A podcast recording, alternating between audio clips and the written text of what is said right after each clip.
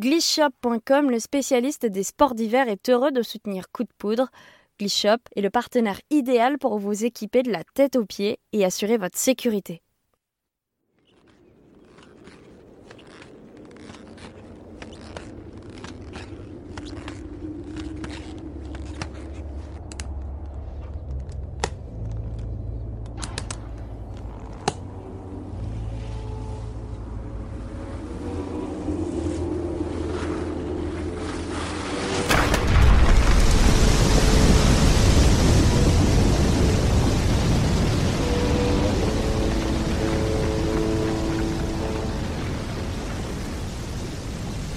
Stress, avalanche, crash, dévissage, coup de poudre, le podcast qui parle accident de ski par Skier Magazine.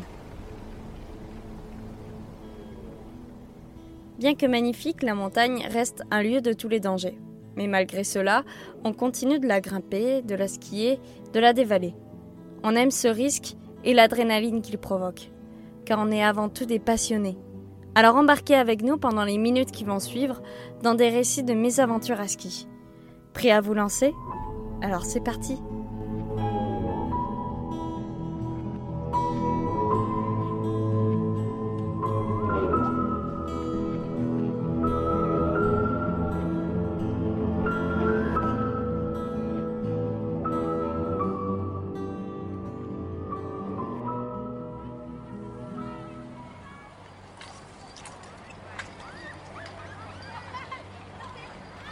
Laurie a 25 ans et est originaire des Pyrénées.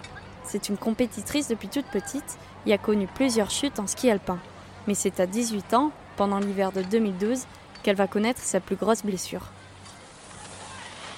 C'était euh, l'année de la terminale. Je venais de passer euh, la formation de la préfo pour euh, devenir maîtrise de ski. Et du coup, j'avais commencé à travailler mon premier mois de, mes premières vacances de février à l'ESF. C'était à l'ESF de Font-Romeu, donc la première euh, fois que j'enseignais tout ça. Donc le matin de 8h à 11h, je m'entraînais et le reste de la journée, donc euh, midi, 17h ou 18h, euh, j'allais donner des cours de ski. Et en fait, j'ai je faisais encore pas mal de compétitions malgré tous les accidents que j'avais eu avant. Donc la fracture des deux genoux à l'âge de mes 11 ans, les ligaments croisés à 12 et tout ce qui en suit. Et j'avais réussi, euh, année après année, à récupérer un niveau assez correct. Donc c'est pour ça que je continue à m'entraîner, après l'après-midi aller travailler l'ESF, mieux. Et là, euh, premier week-end de février, ou deuxième, euh, enfin des vacances de février, donc ça tombait début mars, il y avait une FISE, donc des compétitions internationales en Andorre, au pas de la case. Et euh, vu que j'étais en train de récupérer un bon niveau, j'avais fait des courses euh, avec euh, des bons scores quand même, tout ça. J'arrivais à faire bien baisser mes points. Et j'avais envie d'y aller parce que j'ai toujours eu un peu cette envie de, cette mentalité de compétiteur. Donc, j'y suis allée. Donc, euh, une course basique, on fait notre petite reco, tout ça. Il faisait un beau temps. C'était une neige bien dure, bien glacée comme j'adore. Là où vous vraiment envoyer, tu réfléchis pas trop. La course, euh, c'était une fille en géant. Ou euh, c'est pas ma discipline du tout de base, vu que j'ai eu beaucoup d'accidents en géant. Mais bon, euh, les sensations en géant, sont géniales et du coup, c'est pour ça que je continue à, en faire. Donc là, on fait notre première manche tranquillement. J'étais avec une copine, celle avec qui on s'entraînait régulièrement. Et euh, donc on, fait la course. Et là, toutes les deux, on fait une super euh, bonne première manche. Je sais plus vraiment les résultats, mais je me rappelle, euh, je pense qu'elle était troisième, quelque chose comme ça, et moi j'étais derrière. je crois que je prenais une seconde, donc c'est quand même beaucoup, mais à notre niveau, dans les Pyrénées, c'est pas, c'est pas grave non plus quoi. Et là, mon ego, il a pris le dessus. Il s'est dit, ouais, non, j'ai trop envie d'abattre. deuxième manche, j'envoie tout ce que j'ai et je réfléchis pas euh, toi pour Herman Mayer quoi. tu vois tu vas à fond et tu réfléchiras en bas donc euh, je fais ma petite reco la neige n'avait pas bougé restait bien dur le tracé euh, assez technique bien tournant tout ce que tout ce que j'adore donc là je monte je m'échauffe je me prépare mentalement à faire ma course dans ma tête c'est comme si j'étais une une warrior. je me dis, j'y vais et je défonce tout. Grosse confiance en moi, en fait. Je savais que j'étais capable de le faire, donc pas de problème, j'y vais. Et, pour une fois, pose le cerveau et donne tout ce que t'as. Donc euh, là, je pars. Je sais que Pauline est partie juste après moi. Donc elle allait voir mes premières, euh, mes premières portes. Parce qu'en fait, euh, la piste du pas de la case, tu pars, c'est un petit, un petit faux plat et ensuite tu plonges dans un gros mur. Donc là, je pars. le décompte traditionnel au portillon. Je pars, je donne tout ce que j'ai. Je mets en recharge de vitesse directement, je réfléchis pas. Et je pars dans l'optique. Le mur, c'est pas grave s'il est raide et que ça tourne, je taille tout. Tout ce que je peux tailler, je taille. Donc là, j'arrive, euh, je prends le max de vitesse que je peux, j'arrive dans le mur, je fais trois portes, et là, je me dis, ouais, quand même, en taillant, euh, ça va quand même un peu vite, c'est euh, pas facile à gérer. Et là, je me rappelle, c'était un virage pied extérieur droit, donc un virage qui allait à gauche. Et là, je me dis, ouais, là, là, ça va pas passer. Alors, à la place de me dire, je vais mettre une petite dérive et, bon, allez, lâche un peu l'écart. Non, je me dis, hop, mets encore plus d'angle, t'inquiète pas, ça va passer. Seulement, en fait, en mettant plus d'angle, euh, je suis tombée en intérieur. Donc la chaussure euh, gauche a touché la neige et ça m'a tapé le pied droit. Donc là, on va dire, on perd un appui, on tombe. Euh, ça, arrive à tout le monde. Seulement à ce moment-là, j'avais encore le temps de rattraper ma courbe. Donc qu'est-ce que je me suis dit? Plante le pied droit, tu vas récupérer ta carte et ça va repartir, pas de souci, t'as le temps. Seulement, en fait, avec la vitesse et peut-être la fatigue euh, d'avoir enseigné euh, à euh, pendant une semaine et toute la saison qui avait déjà bien commencé, quand j'ai planté mon, mon pied droit, à ce moment-là, en fait, j'ai senti qu'il y avait tout qui avait lâché. J'ai pas pu reprendre mon pied, je suis restée, enfin, j'ai continué à glisser et je sentais que ma jambe, elle était un peu bizarre. Donc avec la petite neige qui a toujours sur le côté des tracés, ça me permet de m'arrêter. Et là, je vois directement ma jambe à travers la combi, vu que les combis nous montrent bien euh, tout le corps, que mon tibia est plus spécialement droit. Donc je vois en fait euh, le tibia qui, qui est complètement décalé par rapport au genou et le genou qui semble déboîté. Donc première chose que je fais, c'est ben, je m'enlève vite euh, le ski pour essayer d'être droite, d'avoir la jambe droite. Et, je vois qu'il y a personne qui arrive. Il y a vraiment personne qui arrive. Il y avait un des entraîneurs du comité qui était sur le côté et personne ne vient me voir. Donc là, euh, moi, je vois très clairement que ma jambe, elle est plus très droite. Donc je me mets à hurler au secours. Enfin, sur le moment, j'avais pas spécialement mal, mais je voyais que c'était clairement pas normal. Donc je hurle pour que quelqu'un vienne. Et là, ils arrivent vite et ils voient que euh, ma jambe, bah, clairement, elle est pas droite. Donc tous, ils pensaient juste que je m'étais juste euh, un peu déboîté le genou et voir une petite entorse. Donc personne ne s'inquiétait ni rien. Et enfin moi, je voyais très clairement à la sensation, vu que c'était pas ma première blessure que mm. c'était cassé quoi. Et là du coup il y a la barquette qui arrive, ils essaient de me mettre euh, immobilisé, donc euh, je reste assez, enfin, j'essaie de rester normal. Et je me rappelle ce jour-là il y avait ma mère et ma sœur, enfin, ils viennent pas souvent me voir euh, ma famille en course, et il y avait aussi mes grands-parents. Donc la barquette me descend en bas. ma sœur m'avait raconté, ouais, on savait que c'était à toi, on savait que tu n'arrivais pas et par habitude, on sait que c'est qu'il y avait quelque chose qui allait pas quoi. Euh, la barquette, elle arrive jusqu'à eux. Euh, et là, je vois ma sœur et en fait, genre, je me mets à pleurer, pas de douleur, mais parce qu'en fait, euh, je me suis, pour pour les familles en général, c'est jamais des, des événements faciles. Surtout que, à 11 ans, je m'étais déjà, enfin, 9 ans, je m'étais déjà cassé un genou. 11 ans, je me suis cassé les deux. 12 ans, les ligaments croisés puis un ménisque. Donc, ça commençait à être dur pour tout le monde, sachant que toutes ces blessures se sont toujours déroulées en ski et en compétition.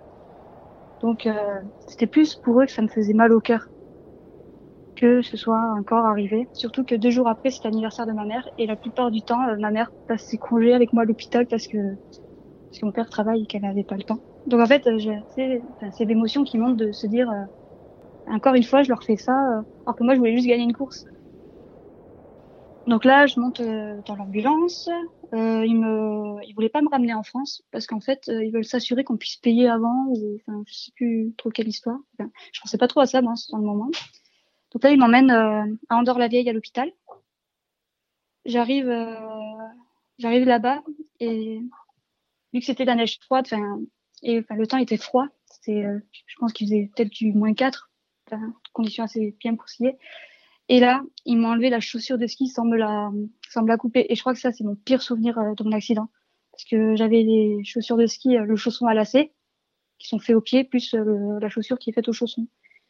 Et là, en fait, ils m'ont enlevé la chaussure. Euh, elle était froide et ils me l'ont enlevée comme ça. Alors j'avais le tibia qui était depuis, je me déboîter. Et ça, je crois que c'est vraiment mon pire souvenir. Et je leur demandais, attendez, attendez, un petit peu. Et non, ils s'en fichaient, ils n'avaient pas le temps. Ils m'ont enlevé euh, la chaussure comme ça. Ensuite, après, il a fallu enlever la combi. Donc au final, j'ai encore mes chaussures et ma combi nickel. Mais bon, je pense que j'aurais préféré qu'ils me la coupent un petit peu. Donc euh, ma sœur, elle avait pu venir dans l'ambulance avec moi. Il l'avait ramenée. Ma sœur, enfin ma mère suivait après, mes grands-parents étaient rentrés. Et là, j'arrive à l'hôpital, je vois un chirurgien et ils me disent, en gros, euh, on peut pas te ramener en France ou enfin, je sais pas trop qu'est-ce qui se passe. Moi, j'aurais préféré me faire euh, opérer à Toulouse chez les chirurgiens euh, qui avaient l'habitude de me suivre. Donc bon, ok, de toute façon, euh, ils ont un diplôme de médecine, donc opérez-moi. Et là, au début, il me dit, tu auras juste une petite cicatrice sur le tibia qui fera ouais, 10 cm. Je fais bon, allez, c'est pas grave, je suis pas après. Donc, euh, ils m'opèrent le lendemain matin une opération qui a duré 4 heures. Donc en fait, c'est la tête du tibia qui s'était cassée en deux. Et avec le choc, ça m'avait déboîté le genou. Ça m'avait déboîté le genou, euh, cassé les ligaments croisés, les ligaments latéraux. Donc euh, opération de 4 heures. Que je me réveille, tout se passe bien, pas de souci. Et euh, deux jours après, le jour de faire les premiers pansements, là, je vois une cicatrice qui fait à peu près 20 cm. Je ne sais pas compter, mais je crois qu'il y a 24 points qui part euh, presque du milieu du tibia jusqu'au-dessus de la rotule, en plein milieu. Donc quand tu as 17 ans, tu te dis, ça, c'est pas hyper sexy. Mais bon, c'est la vie, c'est comme ça. Quand tu fais du sport, faut accepter des fois que tu as certaines blessures. Donc après ça, je suis restée à peu près 10 jours à l'hôpital. Ensuite, ils m'ont ramené en ambulance euh, jusqu'à chez mes parents. Ils ont réaménagé toute la maison comme euh, quand chaque fois que je me cassais quelque chose que je pouvais pas marcher. Donc dans la chambre d'amis en haut. Et euh, là, c'est euh, c'est euh, infirmière tous les tous les jours euh, pour les piqûres dans le ventre et tous les jours pour les prises de sang. Enfin, comme à chaque fois, tu as une blessure au genou. Quoi. Donc avec ça, j'ai raté deux semaines de cours. C'était l'année de la terminale. Puis avant, j'avais raté deux semaines pour euh, la préfo. Mais bon, c'est c'est comme ça. je suis retournée au lycée avec.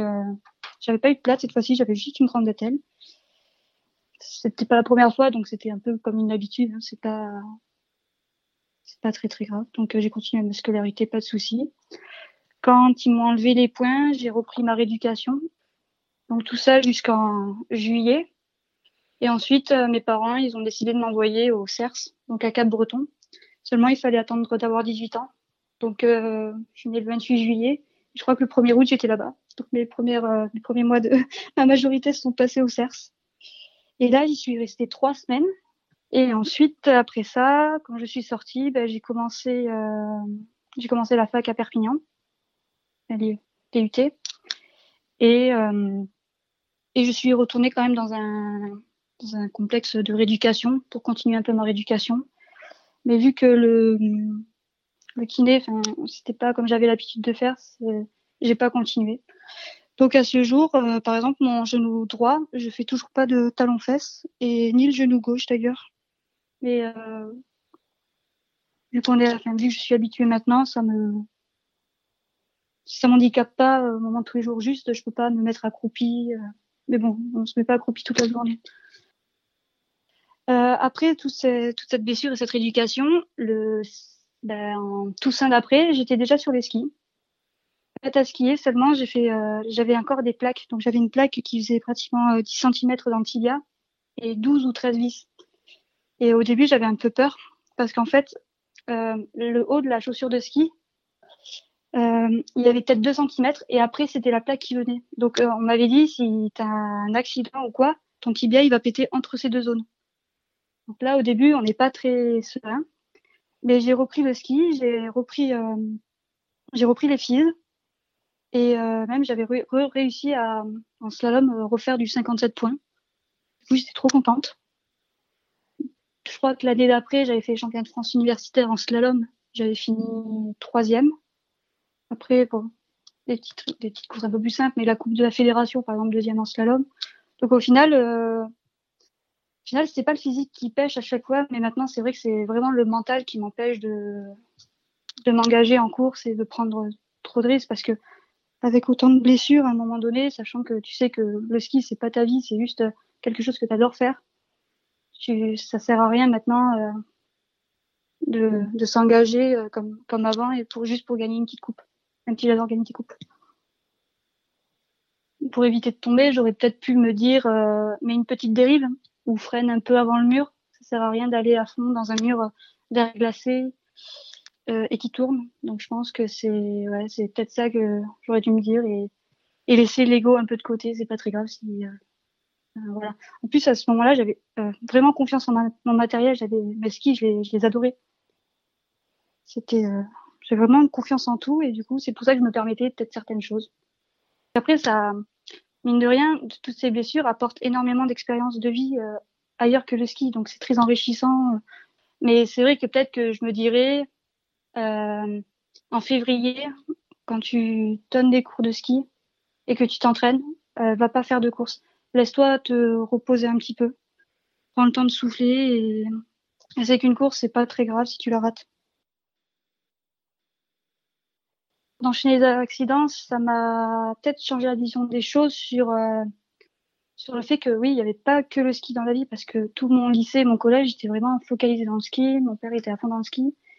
Et en fait, ça m'a permis de m'ouvrir les yeux sur, euh, par exemple, d'autres personnes qui sont, enfin, tous mes amis, par exemple, la plupart de mes amis ne font pas de ski.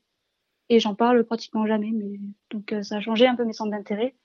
Euh, je me suis pas mal mise à la musique, donc j'ai appris à jouer de la batterie, euh, de la guitare, et là j'essaie de me mettre au piano.